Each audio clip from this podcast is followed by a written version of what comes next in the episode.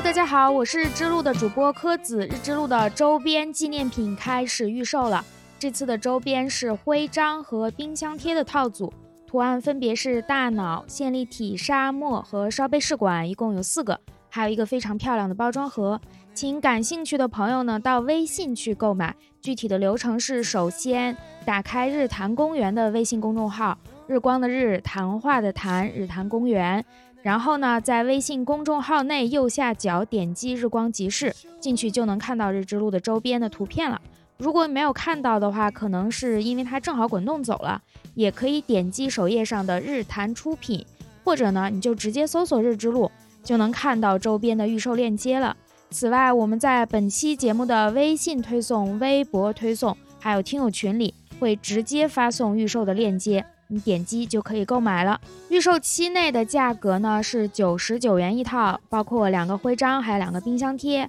预售期结束之后就要恢复原价了。实物是比照片还要好看的，入手不亏，快来支持吧！谢谢大家。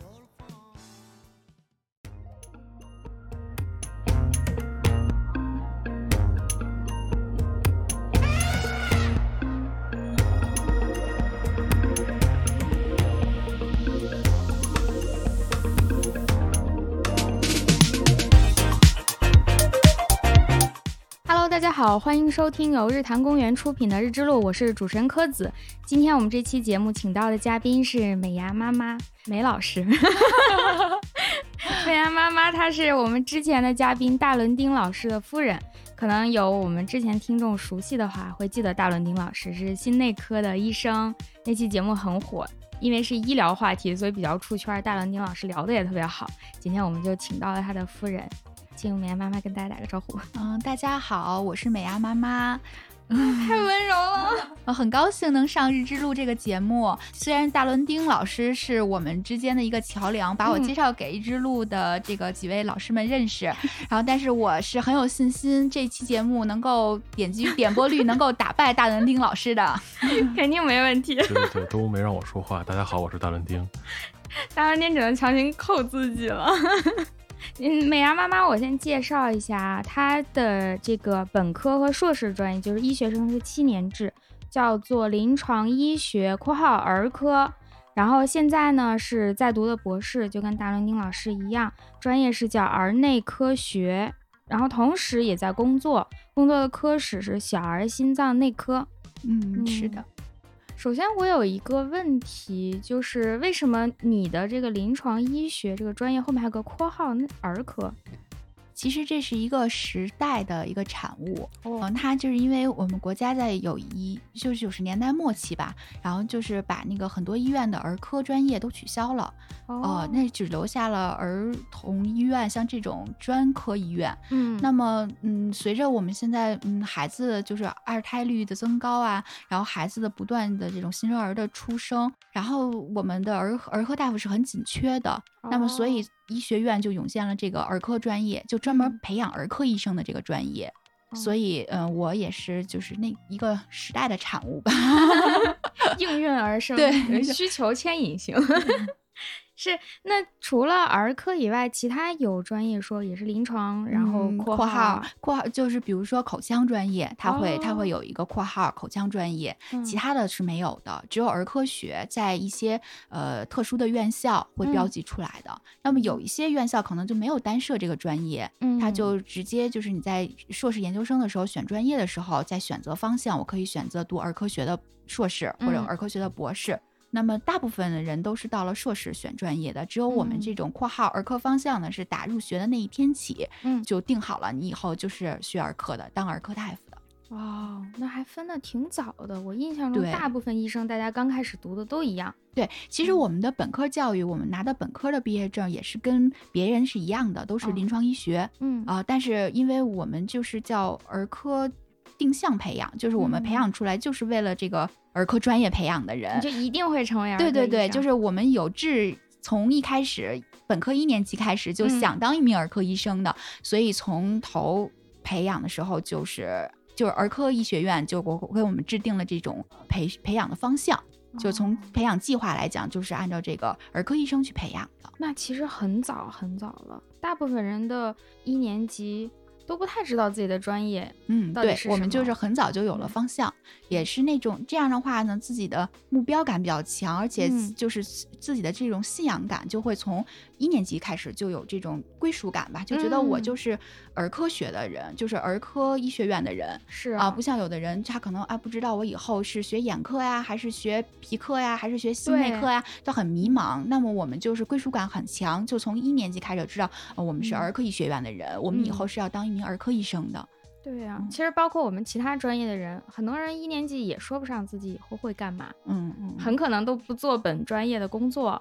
或者是是本专业，但是，嗯、本科教育东西其实都挺宽泛的嘛。对，可能最对，终做的但不实一际样。上，你知道，就是这嗯个专业的学生其实也挺、怎么说呢？就是说他是当年，因为不是一个时代的产物嘛，嗯他是当年考这个我们学校、我们大学的。二志愿的考 生，就是啊说是说实话，其实 就是呃，你你的学习成绩可能很好，嗯你是二志愿报的我们这个大学，对，哦然后落榜嘛，一志愿落榜的学生。啊但是我的专业呢，可能我不会给你那么好的一个专业，然嗯后给你一个就是相对冷门一点的专业。所以我们这个班虽然同学只有三十个左右的学生每年招的，但是其实的质量还是比较优秀，因为他都是嗯二志愿落榜的学生。对对然后他选择了就是这个儿科医学的这个专业。哦，所以嗯儿科是比较冷门的，大家一般不会直接嗯去选它，是这样吗？，对，其实我前两天还有一个我们同学，我高中同学跟我发微信，就说他的一个表妹，嗯呃，成绩可能只能考儿科专业，就是这个嗯成绩只能考儿科专业，怎么样啊？什么就问我这些问题。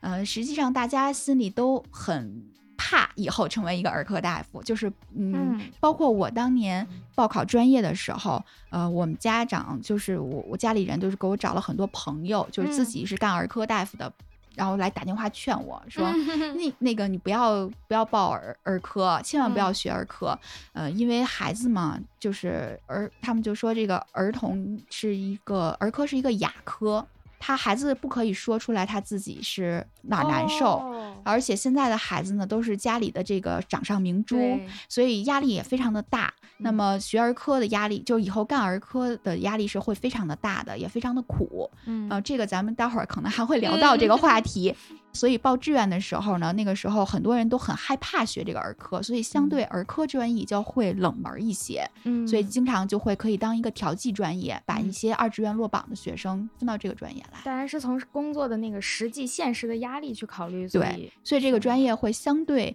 报考的人少一些。嗯，那就有个问题，就是儿科听起来不像其他科室，它是按病去划分的，按疾病划分。嗯儿科它是按年龄去划分的，就嗯是小朋友的一个科室。那么其实小朋友的很多病，大人也有。那听起来就是，嗯，儿科医生什么都要会吗？你们是嗯什么儿童的任何病都要治吗？其实这是一个。就是一个广义和一个狭义的概念。从广义上来讲，十八岁以下的孩子，就十八岁以下的哦人，这么大，十几岁对还能算儿科？嗯都可以归儿科管，或者说都归儿科管，就是哦呃，嗯，但是你又分病种，因为你肯定这一个人嘛，他不同的疾病都可能得。如果你得阑尾炎了，你找一个儿科、儿内科的大夫去看的话，他也不会开刀做手术啊。所以我们哦儿科里头还会分为呃儿内科、儿外科，那么嗯包括呃眼科、皮科、嗯口腔科。呃，就所是有耳科鼻喉室科，都所有有啊科室都有，它是一个。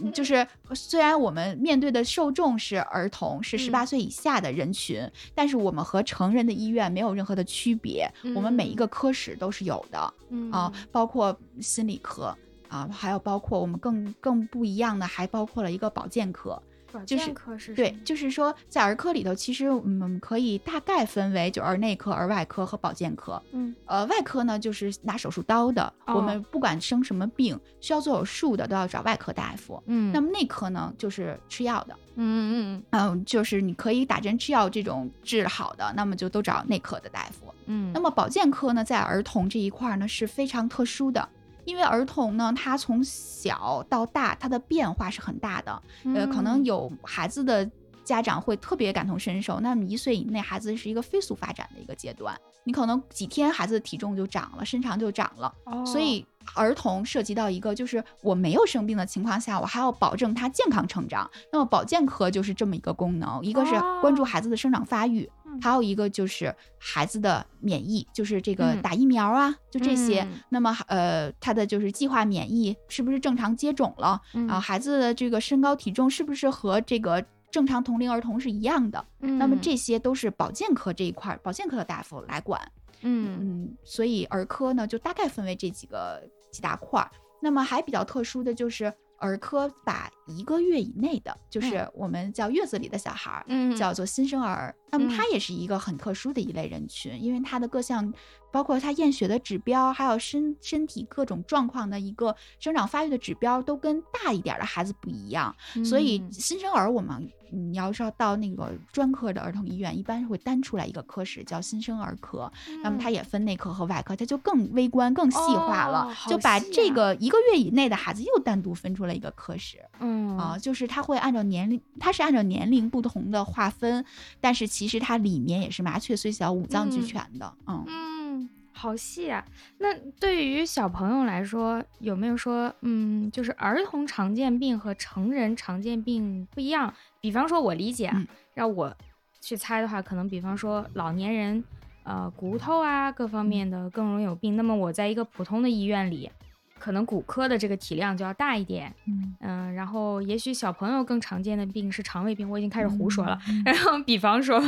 那我可能在儿童医院里，是不是肠胃的这个体量会更大一点？是，就是像在我们这个，呃就首先儿童和成人他的疾病谱肯定是不一样的，哦，这叫疾病谱。对，它肯定是嗯不一样的。那么，呃，成人，比如说咱们就举一个很例子吧，比如说我心脏病的话，那么老年人肯定是比较常见的冠心病，嗯，它是由于动脉粥样硬化引起来的心脏病。对那么在儿童当中，有一大块儿。比较常见的都叫做先天性疾病，就是、嗯呃，有的时候那个成人就会说，比如包括你们的大伦丁老师就会跟我说，这个我们都没见过。然后我说， 我说那是因为他们根本长不到那么大，再去见到你哦们成人医生。呃，就是很多都是先天性的疾病。对那么这一大块儿孩子就是生下来他就有问题，他在妈妈肚子里的时候就没有发育好，包嗯括比如说有的是心脏没有发育好啊，有的是脑子没有发育好，嗯有的是可能他就在他呃就是这个形成受精卵的一刹那，他的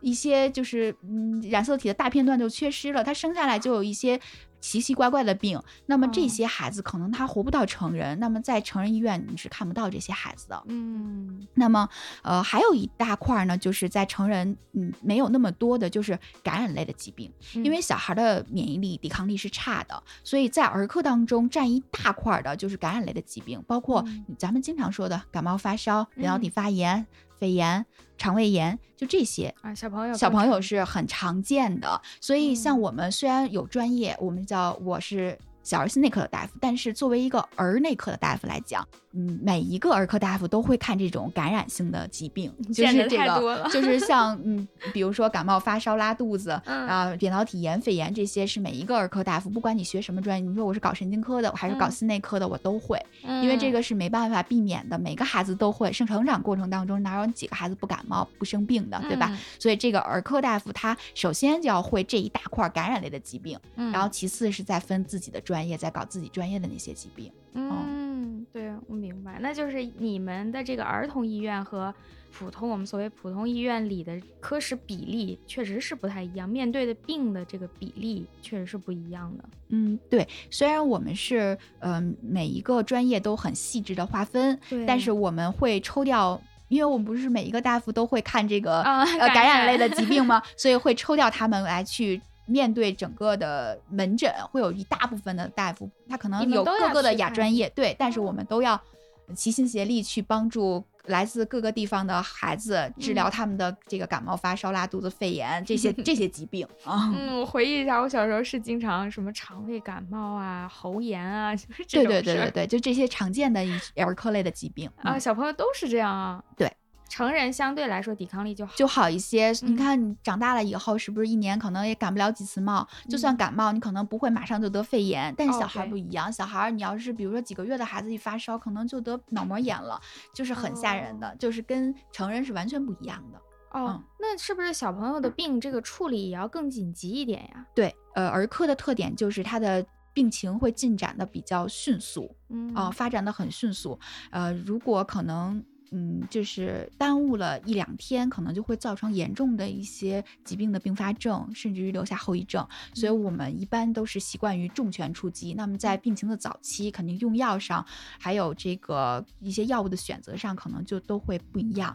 那嗯就是所所谓的大人可能有的时候就扛一扛病就嗯过来了，那么孩子不一样，孩子你可能就要根据他得的病的不同，然后来进行不同的处理。那就是说，同样的病在大人和小孩身上的表现也不太相同，对你们的处理也不同。对比如说，你看，如果假设一个感染的小孩儿哈，那他除了发烧以外，可能也不会说什么了，可能你也观察不出来什么。比如小的孩子，几个月的孩子啊，嗯，他也不会咳得很大声，他也不可能呃咳出痰来。那那一小嗯婴儿怎么咳出痰来呢？所以你可能观察到了，就是他不怎么吃奶了。啊，精神头不好，哦不怎么吃奶了。以前眼神儿很灵活，但是他跟妈妈现在不交流了。嗯或者是异常的哭闹啊，就比如以前就是吃喝睡，呃现在呢他就是开始那个嗷嗷尖叫了，那么这肯定是出现问题了啊，或者是有的孩子呢他得肺炎了，他也咳不出痰来，他就是吐泡泡，嘴里吐泡泡，像小螃蟹一样。嗯，那么这些都是我们观察到的孩子的一些临床表现，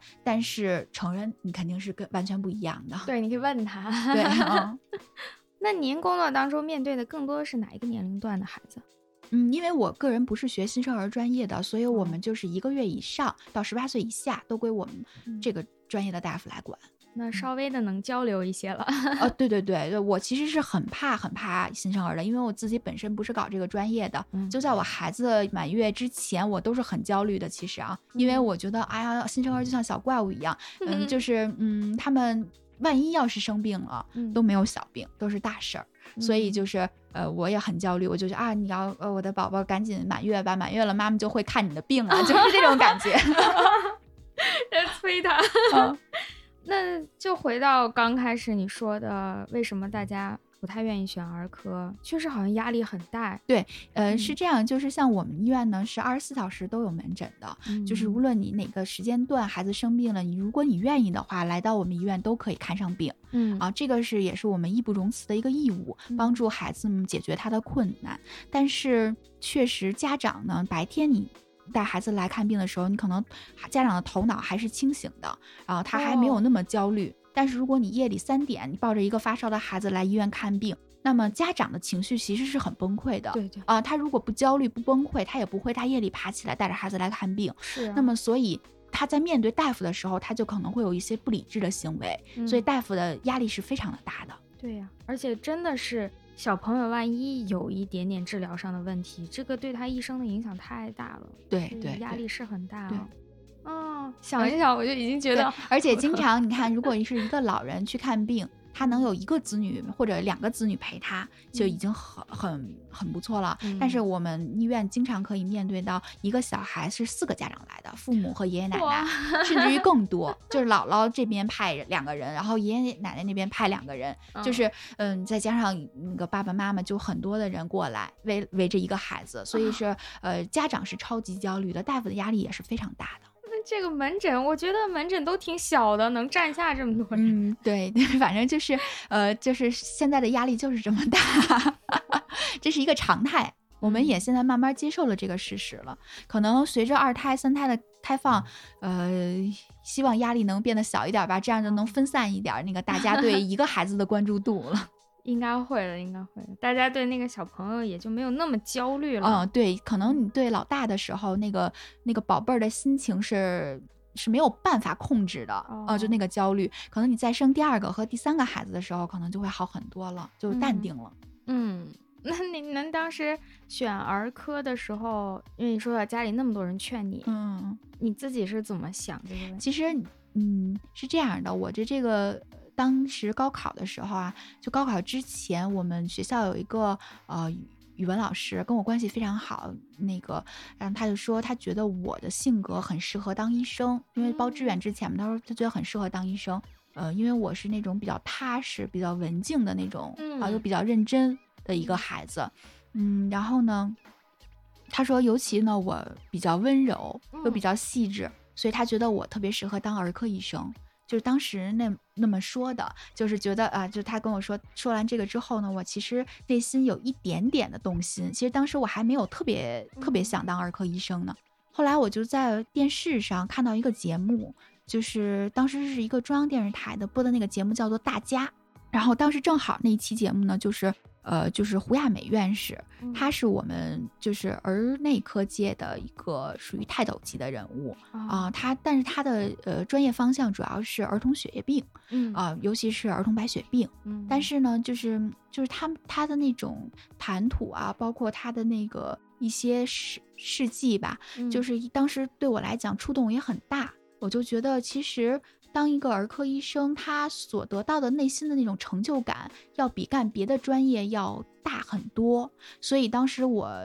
就从报志愿那一刻起，就想当一个儿科大夫。嗯然后，但是我呢，第一志愿其实并不是报的我现在这个儿科 专业（括号就是括号儿科方向），也是阴差阳错，我离我的第一志愿就差一分儿，哦，然后就调到了现在这个第二志愿。第二志愿就是第二院校嘛，对第二对志愿的这个院校。然后这个院校呢，恰巧把这些落到第二志愿的人呢，就都分到了儿科方向里面去，那其实所这以就又感觉像是一个，一个是我的专业，感觉嗯是像命运使然一样，还有一个就是我在这个院校里遇到了我现在的老公，就是这个大蓝大鲸伦丁老老师师，啊，我所以还呢在，我还 在啊，那个啊，所以就是我我我有的时候其实是很佛系的，我觉得嗯嗯，其实可能冥冥中就好像有定数一样，我可能就真的很适合干这个儿科，哦呃，然后呢，呃，命运使然就让我离第一志愿差了一分儿，嗯然后就调到了这个儿科专业 方向，然后最后就。成为一个儿科医生，然后还遇到我的老公，所以我觉得还挺嗯挺好挺好的的一件事情，嗯对。对对，可能是嗯你该去哪里，最终就会去到那嗯里。嗯 嗯对，是的。嗯、现在吧，想一想我。工作了这么长时间，很多老师都跟我聊过，他就觉得我的性格也好，还是我的这个就是做事的风格也好，其实是很适合我现在的这份工作的。一个是没有违背我当年的这个初心，二一嗯个就是也没有很不合适，就是现在的生活也好，工作也好，虽然很忙碌，嗯但是却很适合我。哦，我感觉到了，今天一见你，我就觉得啊，儿科医生好像就是应该这样， 就是很温柔，很很会照顾人。哪怕我们只是嗯见面打招呼，我就能感觉到你已经是在照顾大家的这种，嗯嗯，没有什么攻击性，就是这种感觉。 对对对对对。嗯，很明显，很明显。哎呀，刚才您说到那位院士的时候，我就突然想到，因为他的专业是儿童血液病，尤其是嗯白血病的话，其实他要面对的都是一些得了绝症的小朋友，他要面对的经常是一个极端的状态。嗯，这是个的还，挺就难是的在呃，除了感染性的疾病以外啊，儿童、嗯儿科疾病当中也有很多是没有办法治的，就包括一些比较特殊的一些遗传代谢病，嗯还有一些就是一些先天性的畸形啊、那嗯还有一些就比如说像我们专业里面一些就是比如扩张性心肌病这些，它的预后可能都是很不好的。那嗯么，嗯，包括像血液病，呃，那么当然胡院士、胡奶奶她的努力之后，白血病的治愈率已经提高了很多很多嗯啊、但是仍然有一些血液病的孩子会因为各式各样的原因离我们而去。那么在工作当中，除了你面对有家长的压力，那么你自己内心也是很是啊很受折磨的。对呀、这是肯定的，嗯，尤其是孩子，他很可爱，而且血液病的孩子他是非常懂事的，嗯，他在他的治疗这几几年的过程当中，他受的苦可能是常人无法想象的，比如说打化疗，呃，就是他还要做定期的做骨穿、做嗯腰穿，然后再我们叫打鞘，就是从从这个脊柱里头，啊呃，穿刺穿这的个那个刺，然后在里面打药。那么这个他的受的痛苦，因为他是定期长期做的，所以他受的痛苦肯定是同年龄孩子无法想象的。嗯所以，如果你接触过血液病的孩子来讲，他们每一个孩子都有和他的年龄匹配的那种成熟感和懂事的感觉，他们都很聪明，都有大智慧，就是过早的。领想悟到了通了人生，对，所以他们每一个孩子，你都觉得他们是那种早熟的，嗯嗯就是感觉他们呃有那种跟他们年龄不匹配的成熟的感觉。那么嗯嗯你在面对他们，如果他们哪个孩子不幸就真的去世了，大夫对来讲，其实内心也是很崩溃的。呃，而且跟他们的接触的时间也会比较长，一个可能一个病人，哦呃，对治疗周期就会很长，就是几年了。哎，不像所感以冒所发以烧一天对那种啊。对对对对，所以我当时也没有勇气选择血液科这个专业。因为 我听了一下，我一瞬间觉得啊，这个压力太大了。对对对对对，因为我觉得孩子嘛，这么纯真的年龄，然后你看到他们这么痛苦，我觉得这需要很强的心理素质。我也很佩服我学血液科的那些同学，嗯，嗯，对。那像您这个心内科，可能也会，就像你刚刚说的，有些在你这儿常见的病的小朋友，根本就到不了大老师那里，嗯嗯嗯是的，就是的，活不了那么大。对。那你们在面对这些病的时候，心理上怎么调节呢？你可能心内科有很多心脏方面缺陷的小朋友，嗯，你一个从见到他就知道他很可能活不长了。对一个呃小朋友呢，可能一个是就是安抚，啊、他们可能就是比如说小孩子，可能我们不会告诉他真话，就是对于他嗯这个疾病，可能我们不太会告诉他你就一定怎么怎么样啦，你的这个病就会怎么怎么样，对，我不会告诉他真话，然后可能会安抚他，就一个是对孩子，那么对家庭呢，可能更多的是一种调节。就是说，呃，帮家长也疏导一下他的情绪，他嗯可能一个是让他认清楚这个疾病是没没有办法欺骗他，因为家长有对知情权，你必须要告诉他这个疾病的严重程度，这个预后有多么的不好啊、嗯就告诉他这些情况，但同时也要告诉他，嗯他要也要这个人生也要走下去。啊，那么也要帮他作为一个选择，比如说嗯包括告诉他这个孩子，呃，你现在是这么程度，花费是多少，嗯，那么可能你家里的经济状状状况是什么样子的，嗯，然后呢，你还家里可能还有孩其他的孩子，嗯，那你怎么去做抉择？你这条路后面会怎么走？哎然后要帮 家长去进行疏导。嗯，就这个是可能儿科医生和成人大夫不一样，成人大夫可能就针对这个病更多一点儿，对那么儿科大夫包括。在住院期间，这个孩子的饮食起居你怎么的照顾啊？嗯然后他的疾病怎么去跟家长做这种心灵上的沟通，这嗯都是儿科大夫工作的一部分。好难啊！ 你们上学的时候有这类的课程吗？其实，呃，像这种包括心理学啊，就是社会医学，就这些，在大学本科当中是都会学到，啊但是不会理解到。就这些东西嗯都是我们真正走入临床工作当中、对一点一滴积累起来的，也是临床工作当中每一个老师他的言传身教带给我们的。嗯啊、就是不断成长了之后，就知道哦、原来我们不光是会开药啊，会这个病书本上是这么写的就可以了，就真正可以成为一个大夫，而嗯是更多的看到了，比如这个小孩儿。哪怕这个孩子进来，我会问他，我说你喜欢吃面还是喜欢吃米饭嗯啊？你要喜欢吃面，那我阿姨就给你订面条。就嗯这些都是我们医嘱的一部分。啊就是就是，然后包括比如说发烧的孩子狂烧不止，我们可能会给他的饮食上啊、呃比如说给他改成半流食啊、嗯改成这种清淡的饮食，这些都是医嘱的一部分，我们要考虑到的。嗯那么之后和家长的谈话，然后呢各个方方面面的这种安抚，可能嗯都是我们在临床工作中一点一滴学到的，没有老师具体的教，但是要跟着，因为实习的时候要跟着老师后面去一点一滴学嘛。对那么这些也都是学习的一部分。哎，小朋友好像就是大家忍不住就会多照顾他一点， 对尽管都是生病，成年人就啊，你忍一忍，不要喊了， 就是疼疼是疼的问题，但是小朋友听到他疼啊喊啊，好像就心里难受，就忍不嗯住的要、要对他好一点。那你现在就是因为同时也在读博士，嗯，你的专研究的内容是什么呢？我硕士期间其实做的是这个呃冠状动脉的这个问，就是因为我的老公嗯不也是搞这对，个冠 我脉嘛正，在因想，为当时我们两个人呢，他是呃我们俩是同学嘛，同年级的同学，然后嗯当时选专业的时候呢，我我们俩就是商量着，我选儿科的这个心血管，然后你选成人的心血管，就也是做个伴儿啊那种感觉。对，那么，嗯，他是搞成人冠脉的，然后我当时搞的就是儿童儿科的冠脉。那嗯么儿科的冠脉其实我们不是那种冠心病，主要是冠脉起源和走形的异常，然后导致的耳就是我所先说的天的先这天的那部分，对，嗯然后进行研究。那么硕士毕业了之后，现在是在读博士，那么在读博士主要搞的是肥厚性心肌病这一块儿。肥厚性，对对对，就是嗯各种原因吧，可能小年龄的孩子可能是遗传代谢方面的原因，大嗯年龄可能就是这种基因的问题，导致了他的心肌就肥厚，然后出现一系列的问题。那么嗯包括可能会有猝死的风险，就是研究这一块儿的。哦，肥厚就是心脏比别人大的那种感觉吗？嗯，比别人厚。嗯就你们家房子的墙突然就就变厚了，但房子整个没变大，就是你这个房子里边空间越来越小，哦，啊那然它后你的门儿啊什嗯么的都出不去，门儿都挤小了。那对它大概功就这能样上就没有那么对好对了。对对对，大概是这样。那嗯，戴伦丁老师这边会遇到这样的病有的，吗因为这个病在成年也会有，就是说不是嗯说肥厚性心肌病一定是小孩发病，小孩去就诊，啊嗯他有的人可能发病年龄会晚，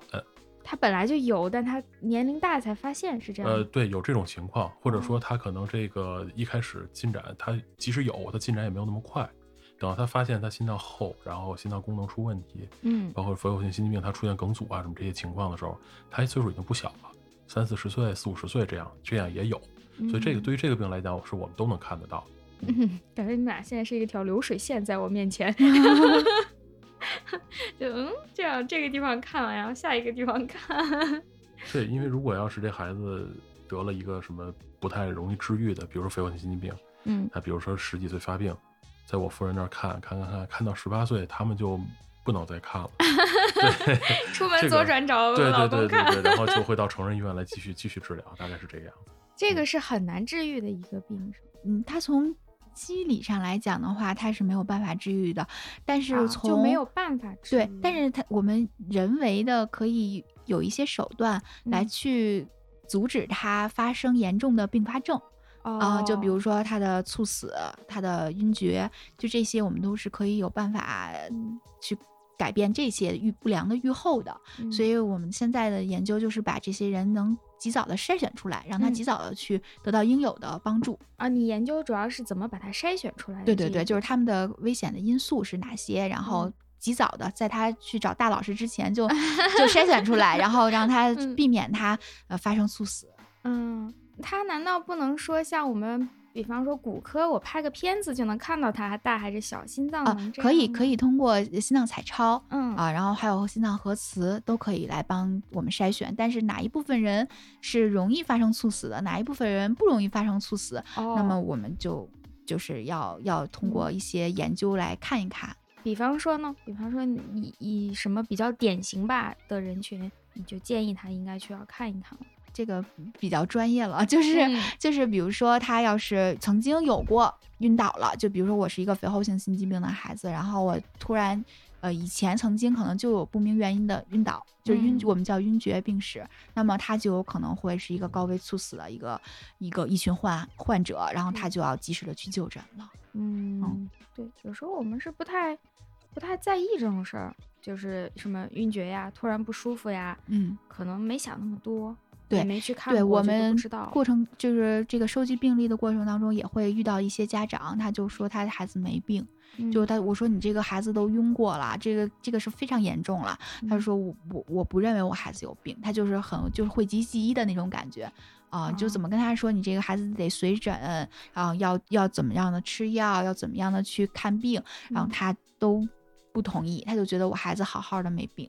啊，这个我这种家长多吗？呃，会有会有一部分，因为有一些我们我们这种心脏病的孩子，经常是你在早期的时候，你看就皮儿是好，我们老经常说皮儿是好的，瓤儿坏了， 就是他看不出来他哪有病啊、哦嗯你也不去做进一步的检查，比如心电图啊、心脏彩超啊，他是根本就不知道孩子生病了的，没有什么特殊的表现能够一眼就让你看出来这孩子心脏有问题，嗯所以还是嗯，定期的一些检查可能对。咱们的这些小朋友们嗯一些保健的筛查还是有帮助所的。以小朋友也要定期体检，是这样。对对对，那么可能我们呃常规的体检可能就是心肺的检查，就是听一听。嗯，那么如果家长还是有更就是。如果可以的话啊，那嗯么尽量在每年带孩子筛查一下心电图啊、心脏彩超，这个对孩子也是非常有必要的。嗯，感觉现在体检就是成年人，尤其是年纪大的人会做的勤快一点儿。对对对，但是小孩儿其实也会有一些特殊的疾病，嗯，然后会会影响孩子的心脏，嗯所以还是希望大家对这方面重视起来。哦，是不是很多病它其实是怎么说连锁的，互相影响的？我可能有这个病会造成我的心脏也会不太好呀。哦什么，就这是并种发症哈，嗯就是这样子，因为小孩感染类的疾病会比较多，所以呢，可能像感染之后会出现心肌炎、心肌损害，这些嗯都是比较常见的。可能比如说，只是小年龄的孩子有一次轮状病毒感染，那他可嗯能。咱们看到的是他拉了几次稀，但是看不到的是他可能心电图啊、心脏彩超啊，或者是抽血、心肌酶已经发生了一些变化，他可能默默的嗯得过一次心肌炎，你都不 知道。哦，就是呃，就是这些可能是需要我们更多的去通过检查才能可能能看出来。嗯哎哇，压力好大呀，嗯听起来就觉得。 那作为这种家长，我就是感觉到有点不能理解。放到我自己身上的话，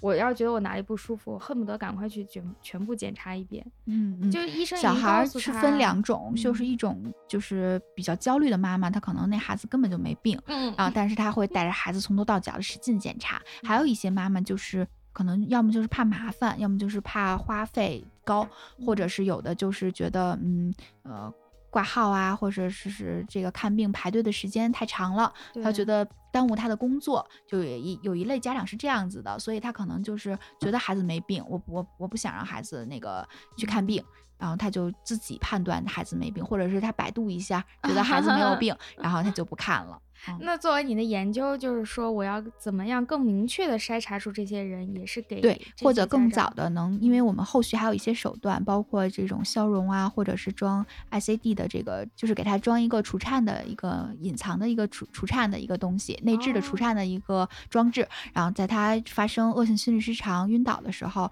嗯呃，那个要及时的把它救回来。就是这么一个，那么什么人该按，什么人不该按，就是这些都是我们需要提前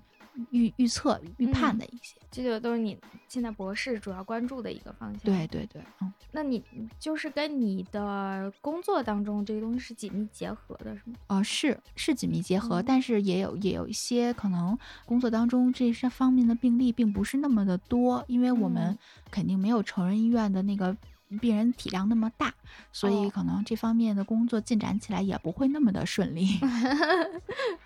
感觉收集数据是一个特别重要的事对情。嗯嗯啊，这听完以后，我觉得太难了，当儿科医生。你要面对的是家长那个压力，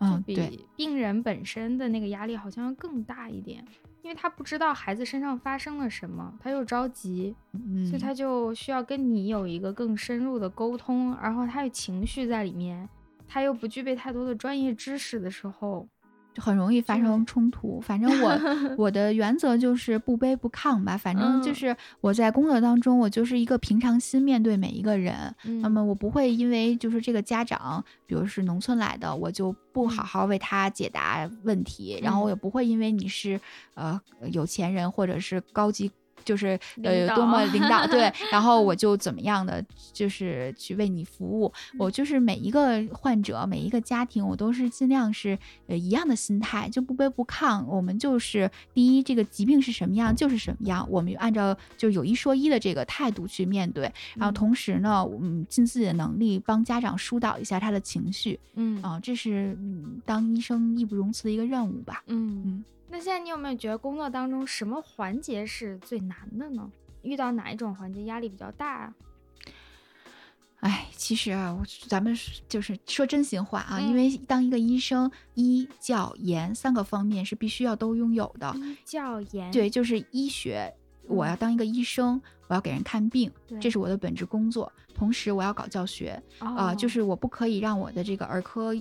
儿科学后继无人，所以嗯每一个来的实习生也好，规培生也好，我们都要用心的去培养他。嗯，那么同时呢，研究研究方面，就是我嗯不能只会看病，不会搞科研也不可以。嗯那么这三个方面去平衡他，一个人三个方面都做得非常好，其实是很难的。是呀，所以我在我的工作当中，可能我科研方面确实是一个比较让我头疼的一个问题， 因为可能因为你平时工作的百分之九十的时间都被医疗的工作占据了。是那么你分到这个科研上的这个时间非常的少，所以以你在这个上面要想出成绩挺难的。嗯，就每次做研究的时候是你 觉得最难的时候，是吗？对，我能理解。像我们一边要因教为你课很难有嗯心踏实下来去是搞一，就是因为这个东西是需要专注度的。对对啊、对你这心非常的踏实下来，你才可以搞出成绩来。嗯，那呃么你每天的心，其实你在工作当中，心都是要铺开的，要各种地方都要自己上心，嗯呃，对病人呀，然后对这个。对你的工作，包括对家长，那么这个心是很难收回来的。嗯那么你只有在你的利用你下班的时间，才可以有有心沉下去。但是你嗯现在又是一个孩子的妈妈，所以很难平衡这个、哦还这个有时家间。对庭对，所以还嗯是挺困难的。对于我来讲，这方面还是挺困难的。但是大老师说 你已经快毕业了，比他强多了。嗯，我有一颗想呃毕业 的心。 哦，我就是大老一师个直没接要有放弃的心，对对 对，那你现在就是论论文基本上完成了，是吗？没有没有，嗯还没有，就是呃，但是就是至少比他有一点眉目了。 真的挺厉害的。我们平常就是教学和科研同时做，我已经觉得很难了。但是我们教学的压力与你们上班相，就是你们做医生的这个相比，那差太远了。所以我都难以想象你们怎么能同时做医生，然后还要出研究成果。嗯，是，嗯我觉得是挺这一点对我来讲真的非常难，嗯，每个医生可能都面都是要这个面对这个的。嗯，除非你说我彻底躺平了，我不想不想再有人生的追求了，那么嗯那你可以就是说少一条腿儿，但是你这个这个我说的这个医教研这三足是其实是每一个医生都必须要具备的。那我们聊现实一点，就比方说有我们的听众啊，什么可能呃是高中生嗯或者是大学生，以后可能从事这一行有这个想法的话，他需要了解一个职业道路规划的问题，就是如果他只做就是普通的医生，不做研究的话，会影响到什么呢？到底有什么？啊就是包括以后的晋升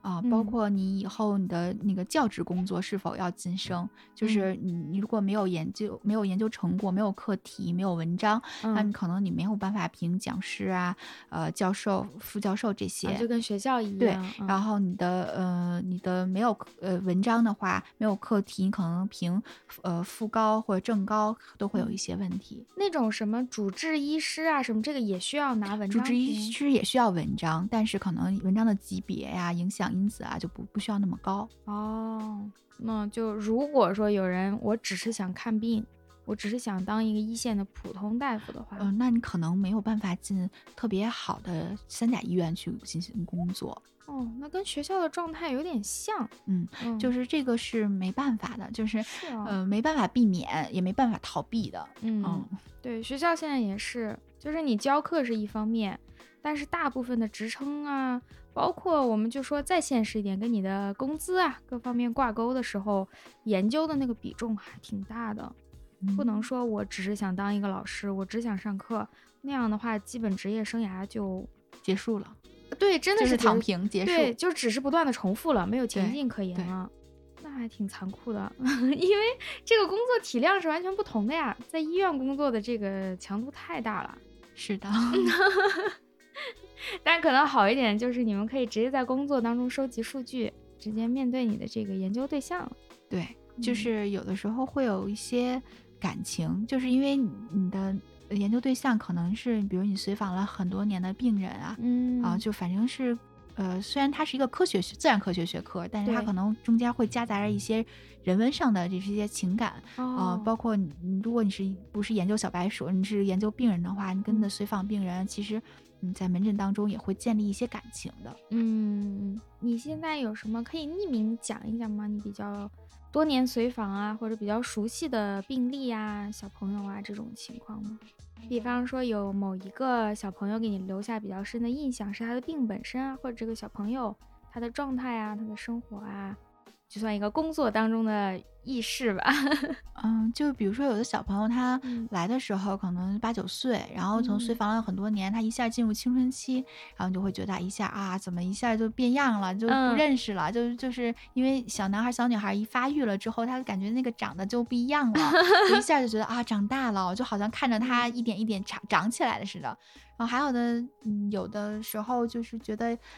有，因为有一些病，它跟基因啊、跟遗传是有关系的。他可嗯能一发病一家子，呃，就是我有一个病人，他是一一个家庭里头，他的那个哥哥和他，就是他是妹妹，他的哥哥和他都有这个问题啊、然后就比较可怜，然后父母就这两个孩子，然后岁数也哦比较大了，也不想再生第三个孩子了，那么嗯两个孩子都生病，然后父母带着他来看病，我觉得也是非常的让人同情， 对这一对，就挺很可怜，嗯。嗯，这些小朋友如果说多年都在你这里看病的话，会不会有人就是跟你成为像朋友啊，比较亲、啊、会的，会的，就是他们都嗯会很。其实我门诊就专业门诊随访的病人的话，呃，跟大夫的感情都会很好，因为他们都是随访很多年的病人，嗯，然后他们也就是我看着长大的那种感觉，所以所以他们对我的感情，还有他们父母对我的态度啊，还有这个感情，其实都是很好的。嗯，那大老师这边有这样吗？在我这边吧，就相对来讲这种情况 就少，都是成年人对，了， 就是成年人就比较浪。 就是比如说来我这儿看门诊啊，冠心病，我给他收住院放一支架儿，对，然后然后就就说，哎呀，我离得离这儿太远了，或者我干脆就是外地病人，嗯，我不愿意回来随访。我我说你反正你吃好药嘛，你不愿意回来随访也行，你就当地医院看呗。哦，对对对，因为对于我们这边来讲，疾病相对来讲治疗啊什么的，它是有迹可循的，我们跟着指南走，在哪儿几乎都一样、对啊。对对对，不像孩子，他发展的呃比较快，或者说他的这个随着他年龄增长，疾病会有变化。嗯，相对来讲，家长和病人他可能更愿意去寻求一个，就是这个医生从头到尾都了解我的哦固情定况。的嗯大夫，对对对对，但在我这儿就不是，我我今天找我看，明天找他看，差不多啊，哦，所以我这儿就不会有，当然也有很少很少，对，说就是呃一直看看了好多年，一直在嗯我这儿随访、啊有时候给我打电话什么的也有，嗯但是相对非常少。嗯，哦，这也是一个区别。嗯你们的病人都是小朋友，相对于倾向于找一个固定的医生吗？呃首先，我们的那个我们医院的那个随诊机制就是这样子，就我比较倾向于给孩子约固定的大夫，就比如说，嗯如果是我看到第一个我出诊的病人，那么他复诊，我还是会给他一个。给他一优个先这样一吗个复诊号，就是一哦个预约号，我就把它固定在我的手里，这样我比较了解他的病情，嗯然后他复诊的时候再继续找我也会比较方便一些。然后嗯家长呢，那么家长除非是对我这个出诊大夫很不满意，否 则的话他们也都很乐意这样子，很高你兴。们双因为方都希望都希望下固来，定下来，对，嗯这样他也很方便，他不需要再去网上抢号了。我对我就给了他一个预约号，那么后续他面对的是同一个大夫。其实他虽然在中国，但是他享受了一个嗯，就嗯类似于家庭医生哦的那对样对的对服务 待遇，就是他会他会一个固定大夫在一类疾病上为他一直服务下去。其实家长也是很高兴的。对对，你也比较清楚这个小朋友的情况，还有呃，什么对新进展。其实有一些时候也会忘，就也嗯会想不起来，但太是因为多有了病 对，但是只要他带着他之前的那个病历记录嘛，都写的很清楚，看一下我之前写的病历，我就一下就能想起来了。嗯，对，哎，这个还真是不太一样，嗯没想过这个问题，因为我自己看病肯定是抢到什么号算什么号啦，对，但是成作为年家人长来讲，肯定还是希望孩子更系统，嗯这样也对孩子更负负责吧。就是从头到尾都一个大夫能了解他一点，除非嗯有的家长会觉得，比如我不我不信任我这个出诊大夫，就嗯对他哪点 不满意，所以嗯他就不不想再来复诊了，他就去换一个大夫再去复诊。会有没有家长就比方说他带孩子来是找你看心脏上面的问题，但他嗯孩子今天感冒了，他就感冒也想让你一起看， 会有会有会有的，那你哦嗯就会是不是你们的大夫总体来说，大多数的病都得会一会常见病，哦，如果特别嗯我专都业得的看病，比如说嗯他是一个血液病的孩子，然后他可嗯能心脏也不好，我给他看完心脏，那我不会给他看血液，因为我 不会太专了。那嗯么呃，但是感冒发烧像这种感冒嗯发烧拉肚子，他这种比较呃常见病的话，我能看肯定还是就给他看了。啊不需要他重新再出去挂一个号，呃，啊对，对对，不需要了。嗯，那还是挺好，成年人是这样吗？呃，就是成年人他一般不会有呃，他也会有附带情况，嗯就好比说这个冠心病病人来看病，他说嗯哎我血糖前两天发现不正常，哎哦我你给我看一下。对但是我们相对来说专业细分的更更专一些，哦就是如果比如说这病人来了，说我冠心病，嗯，我是个初发糖尿病的，我不太说建议说你就在我这儿，我给你开点药，你回去吃药了，我嗯觉得这样不好，因为成年人糖尿病他还要查很多东西，像胰岛功能啊，啊这个 C 肽的分泌曲线啊，这个做一些这个所谓的呃这个糖耐量实验什么的，嗯这些还得专业的内分泌科大夫去去去看，就你还啊是建议他对专，病去专病看，专病专治。如果说，除非说这病人说啊，我就是我很多年了这些病，然后我嗯上你这儿来看冠心病，我顺便开点药，呃，那可以，我觉得还是哦可以的。就是其他的来讲的话，我觉得专业的更好一些。嗯嗯，因为毕竟，呃，我们能面临到的情况不像说小孩小孩的发烧感冒拉肚子，嗯他们儿科大夫都会弄。对我们成人这边呢，一般发烧感冒他不来看。哎是对 对他如果有有重的病，他可能一下就深入专业了，我们不太会看，也不敢哦瞎说。对对对哦，真是完全不同。以前我不懂，因为我也没有没有小孩儿，我自己也不当小孩儿很多年，所以我一直不太理解儿科的存在是一个什么必要。我就觉得这些病不是成年人都有吗？那我去成年人那科室看就好了对，。这就是夫人拿回来的那个儿科心脏心脏病的疾病谱，嗯，这个疾病手册我翻了一遍，我跟他说，我说这这里边百分之八十病我都没听过，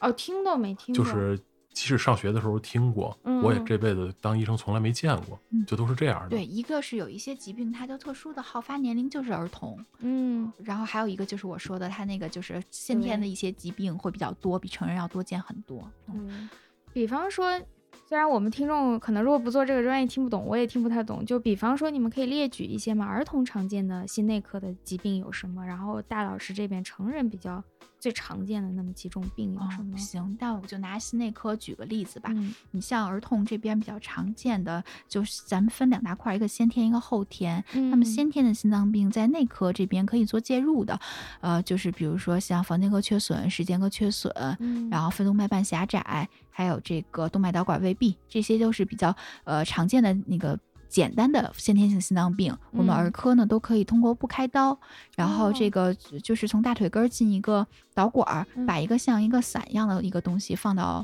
心脏里面，就嗯把它这个缺损堵上了。哦啊，这个是就我们的儿科比较常见的一个一个嗯处理操作。那么像因为现在随着随着先进病的筛查的普及，那么还有这些儿科保健的这个不断的完善，那嗯么先进病呢，可能在十八岁之前都被我们筛查出来了，嗯所以可能到大人这块儿，这个就可能就没有了嗯啊、或者说很少了。嗯那即便是到大老师那块儿，你想做这个操作，是一个成人，那你想做这个放这个房间就放这个，呃，小这个雨伞伞的这个嗯封堵的这个手术，可能还需要儿科大夫去来去给他做。哦对对是对，在我们医院是这样的，就是绝大多数成年人发现的先心病，就 嗯房缺小时候没发现，长大了发现的，然后他会去住在这个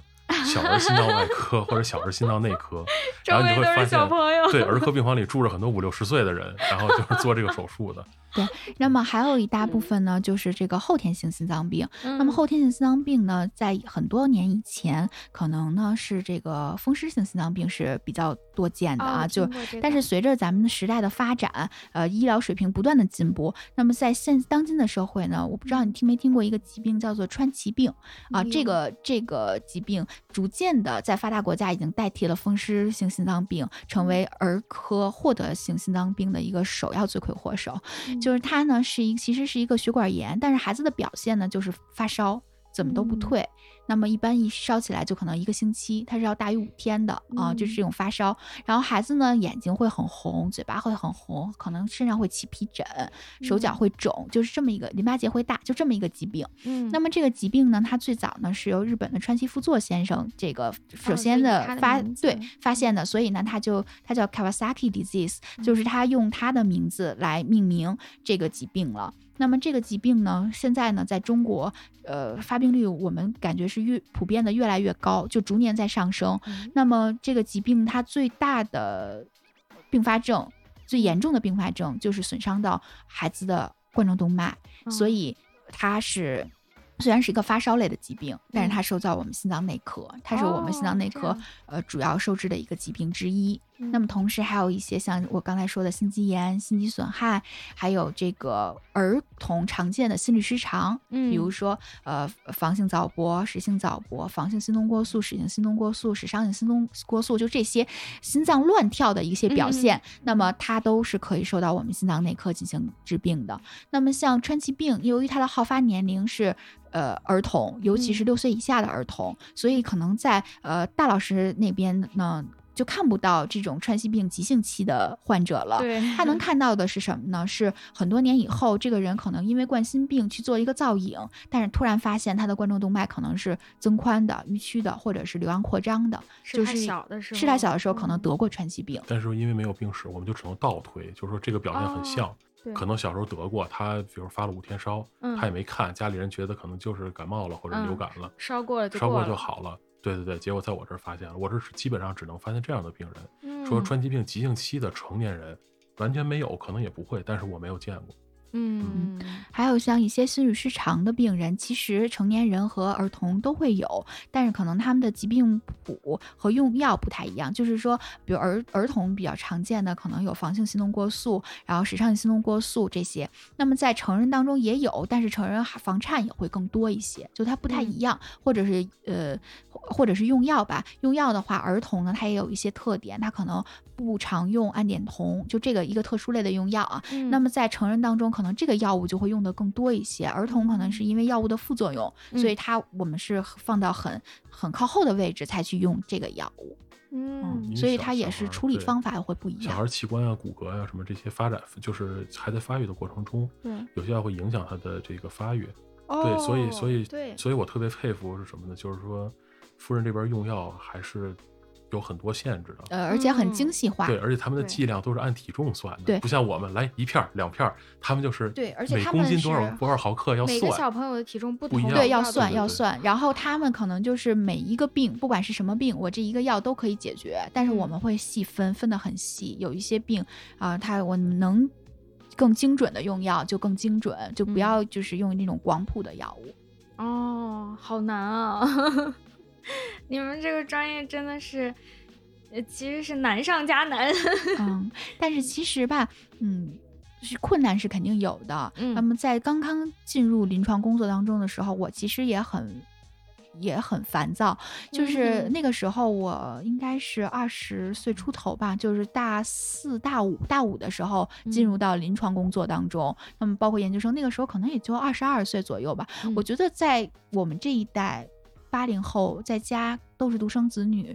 那么那个时候，我觉得我的内心还是一个宝宝。然后嗯到工作当中之后，至少你要当阿姨了。你要嗯是让你是让你是小朋友们后盾，你是他们的这个后盾的时候，呃，你一下就成长起来了，就哦感觉你面对那个工作，虽然你觉得压力很大，但是你没有办法，你逼你就是生活逼着你就成长 了。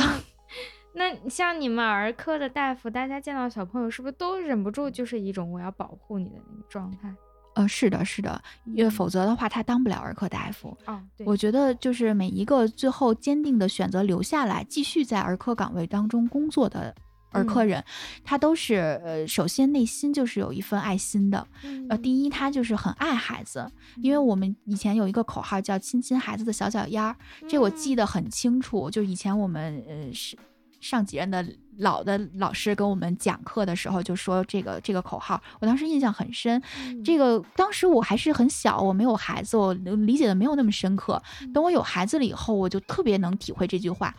就是你从来不会嫌弃自己的孩子的脚丫儿，嗯他不管，长到多大，你都会特别忍不住的想亲他的脚，就觉得得好可爱。但是你要能面对每一个孩子都有这份心，你就觉得嗯，这样才能成成为一个好的儿科大夫。啊，那你们是每一个小朋友的妈妈、爸爸这种感觉，对，因为有的时候条件所限，不是每一个小朋友在住院的期间都有父母陪伴他，哦啊，那么我们必须要除了给他看病以外，还要照顾他的饮食起居。嗯呃，他比如说呃那个。包括你走到床边的时候，要看一眼这个孩子睡着了是不是盖着被子，有没有踢哦被子啊、然后这个房间里的温度是不是合适，这些都是要当医生的要要体会的，工作当中要注意到的。所以有的时候我们经常开玩笑说，别找儿科的男大夫，因为他会和比较比较娘，就是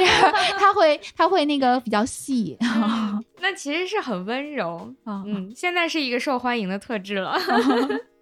以前老觉得男性要要阳刚就是最好，对对对嗯现在觉得也很好啊，就温柔细心。那你们医院里除了像呃儿科的话，除了医生和护士，有没有专门的岗位去照顾小朋友呢？有会有护工，护工，对护工去嗯照顾小朋友，照顾他们的，比如说喂饭，因为小孩儿有的他大多数小孩儿是不会吃饭的，就是这个幼儿这个年龄段哦啊，太他不会小。对，不会自己吃饭，所以肯定要有专门的岗位去喂饭，然后去给他洗澡。嗯嗯，那这个是标配吗？就是说你只要来住院，我们都配，还是说你家长请，就像成年人那样，我请一个护工是哦标配是标配，也算在就是住院的费用里呗。哦，单有护工的费用，对，是嗯单算在住院费用里面的，嗯，嗯但是就是呃，不可能像家里，比如请一个保姆一样，就是嗯一对一服务的那么好，但是那它是是整 体照顾病房的所有小朋友。啊、那还是得有一个，不然医生天天去喂饭，也没有时间去考虑病的问题了。对对对，那但是专医业生会就尽自己的所能吧，比如说嗯呃，我我们的一线大夫他可能手手头只有五个病人，那么你这五个病人你就照顾好你自己这五个孩子，就像这五个孩子的妈妈一样，她只要住院期间你就得管好他们，包括心理上的沟通啊，因为有的小朋友住院，他会很难受的，因为第一次离开父母，然后可能会偷偷的哭，那你怎么去疏导他们的心理也是很关键的。有的小孩住院以后，他就。特别小的，他不能理解，他生病了要住院，他哦会觉得妈妈不要他了，啊、对会很难过，所以你要要疏导好他们的心理。那一般说来，你同时需要照顾几个小朋友呢？呃，如果像一线的大夫，可能照顾四五个就就是差不多了。哦啊，那像我们比如说二线的大夫，可能病房就是整个一个病房的那个呃小朋友都要照顾得到。这个一线、二线怎么区分呢？就是大家注意啊，我还嗯是一线啊，但是这个夫人虽然跟我是同学，而且是嗯同年入职，但是她已经是二线了。二线是就一线是管这个，就是具体负责临床事务的，就是啊干嗯活的，就是搬砖的。哦啊 一线啊，二线就是比一线要稍微的上一个阶层，就是说嗯，呃，他可能就是他负责病人更多，嗯，但他不会说特别特别具体的去细化到负责就每个不人会的去跑所有腿儿细了节，对，跑腿儿什么这些都嗯没有了。哦，对我对，但大是他概要理负解责，了他要对这个病人的医疗质量，包括决策，呃对治疗对嗯的策略什么要负责的。对对对，哦，就是更大、更宏观的一个把控，然后具体执行的是一线的大夫。对对，明白了，夫人比你厉害多了，对对对，那所以博士所以也要毕业了，对 对对，所以我就想要不然我就干脆躺平了得了。在家带孩子， 对对对对，成为一个细心的男大夫。 人美牙妈妈这会儿露出了一个行的表情。我觉得也行，我觉得 可以。哎呀，我们聊了哇，已经聊了一个小时了。但是这期节目，我觉得不知道两位老师有没有发现，我刚刚就一度很感动， 因为听到小朋友的事情，就会觉得挺难的。就同样的事情发生在大人身上，呃，你会觉得哎，扛一扛吧，什么病痛啊这些事情，嗯忍一忍就过去了。但是小朋友哪怕一点点都觉得，哎呀，好可怜。嗯，对，所以我一直坚信我我比大老师有话题度，嗯呃， 那个呃我们的点击率还有这个点播率一定会超过大老 师的。对对因为我对病人更多的可能就吐上槽了，因为成年人的想法更多，啊他有的时候会有更多的事儿。 嗯但是对于小孩来讲，你没什么可责怪他的，对吧？他啊生对病了，对他很对可怜。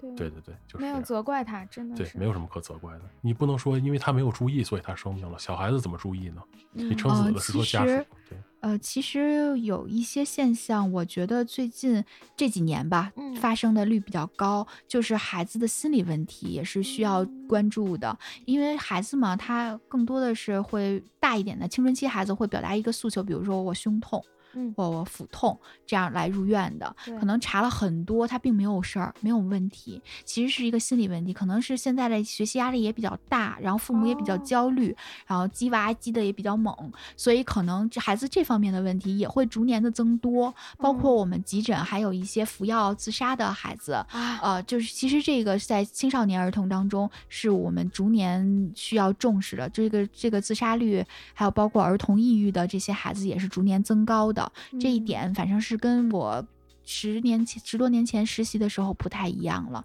以最前没有近这么呃，没没有多这么多，也有，但偶尔会有。但对是现在属于是。呃，很多就你很常见了，以前就跟破案似的，可能嗯呃好久才收一个，然后你你问出这个病史啊，他比如说服用了什么什么药物之后，你就觉得自己跟福尔摩斯一样破了一个嗯案，然后现在你就感觉啊太多了，就是同时期存在于急诊可能就两三个服药的，就是这种感哦这么觉，多了已对，经已经非常多。这个儿童的心理健康也是刻刻不容缓，我们要重视的问题。哎呀，好看美牙妈妈自然的引到了我们第二个话题，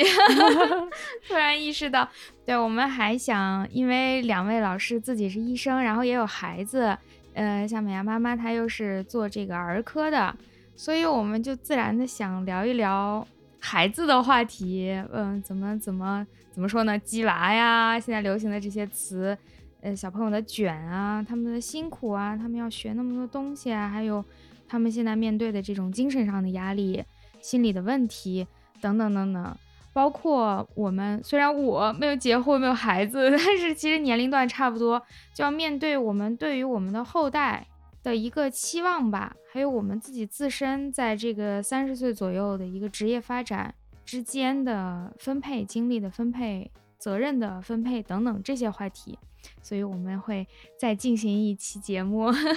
来跟美牙妈妈还有大老师聊一些呃育儿方面的话题。嗯，好，那节目的最后，请美牙妈妈给我们推荐一首歌吧。这一期节目，我想推荐的是《夜空中最亮的星》。哦， 我脑子已经开始唱这首歌了。嗯，因为我觉得像我们这个年龄的人，嗯呃，所谓的现在经常批判的我们躺平嗯啊、这种心态，其实我们所谓的躺平是甘于在一个平凡的岗位做一个螺丝钉。嗯就虽然我的工作岗位很平凡，然后日复一日的工作，可能辛苦，也可能就是很默默无闻的工作，但是我只要我还是这么努力的去付出，嗯就是可以成为我这个夜空中最亮的星。嗯，就是很虽然平凡，但是我也是可以自带发光的。好好的，谢谢美牙妈妈。那我们就一起在这个夜空中最亮的星当中结束这一期节目。 这个忍不住就唱起来了。好，那我们跟大家说个拜拜吧，拜拜。拜拜拜拜拜。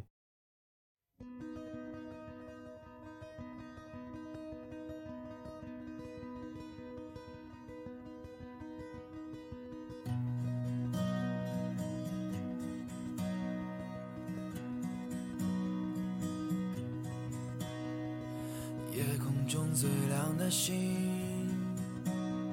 能否听清？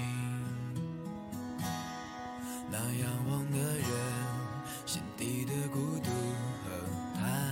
息。哦，夜空中最亮的星，能否记起？曾与我同行，消失在风里的身影。我祈祷拥有一颗透明的心灵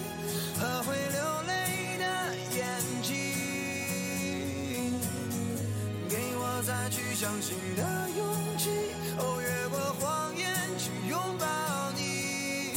每当我找不到存在的意义，每当我迷失在黑夜里，哦，夜空中最亮的星，请指引我靠近你。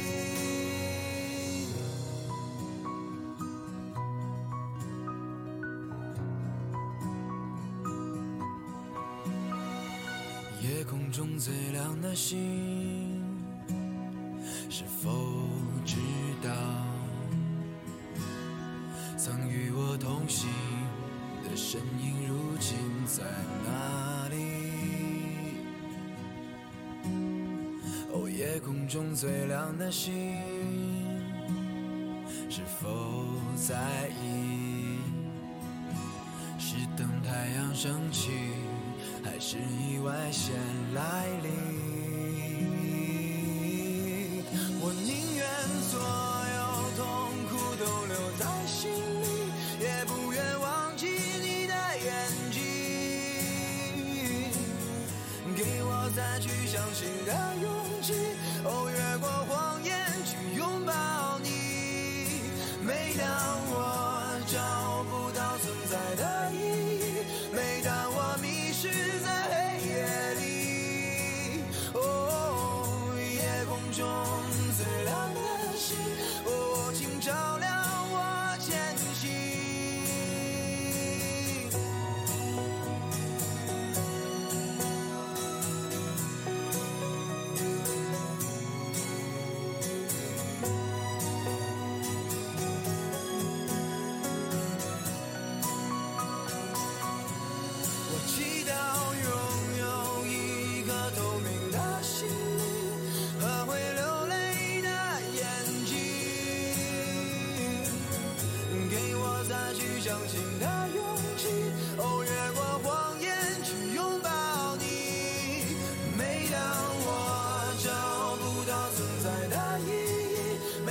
哦哦夜空